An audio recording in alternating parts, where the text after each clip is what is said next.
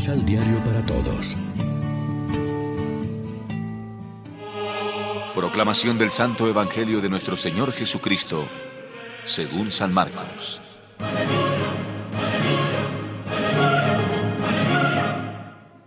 También en su enseñanza, Jesús les decía, Cuídense de los maestros de la ley que gustan pasear con amplias vestiduras, ser saludados en las plazas y ocupar los primeros asientos en las sinagogas y en los banquetes. Incluso se tragan los bienes de las viudas mientras se amparan con largas oraciones.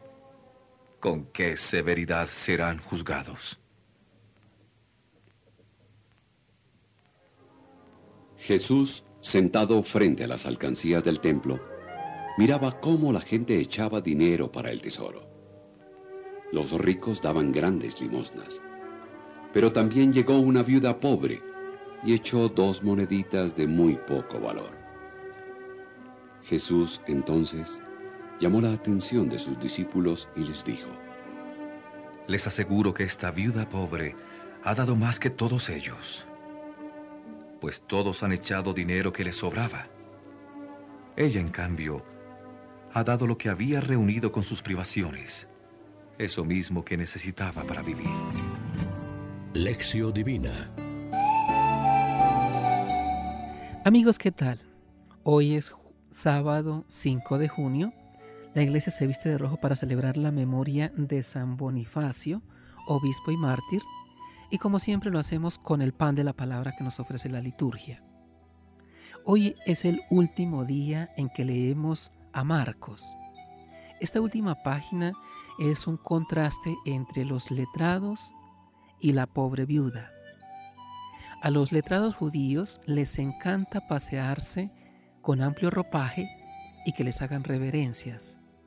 Buscan los asientos de honor y los primeros puestos. Además de orgullosos son también avaros, devoran los bienes de las viudas.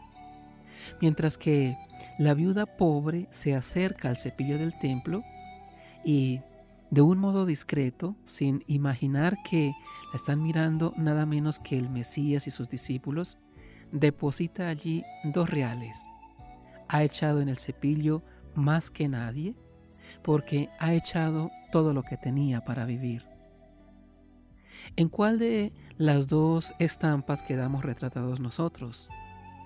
¿De qué vamos por la vida buscando los primeros lugares o tratando de hacer el bien sin llamar la atención?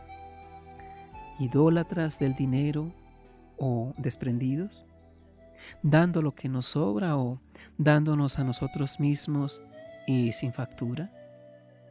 A la buena mujer no la aplaudieron los hombres que no se hubieran dado ni cuenta si no llega a ser por la observación de Jesús.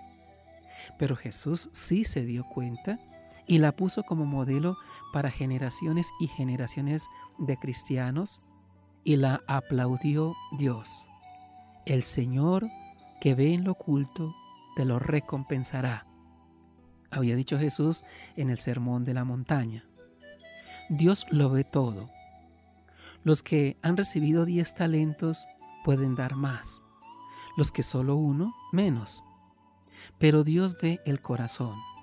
No todos son líderes ni salen en los periódicos. Los reales, pero dados con amor. Reflexionemos. En nuestra vida de cada día, ¿cuánto tiempo, cariño y atención damos tanto a Dios como al prójimo? Oremos juntos. Danos, Señor, una fe operante y dinámica que nos lleve al desprendimiento y la autodonación. Concédenos la generosidad de los pobres vacíos de sí, para que no rindamos culto al Dios dinero y nos entreguemos por entero a ti y a los hermanos. Amén. María, Reina de los Apóstoles, ruega por nosotros.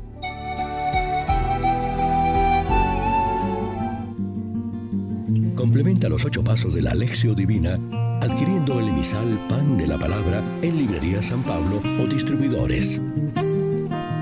Más información www.sanpablo.co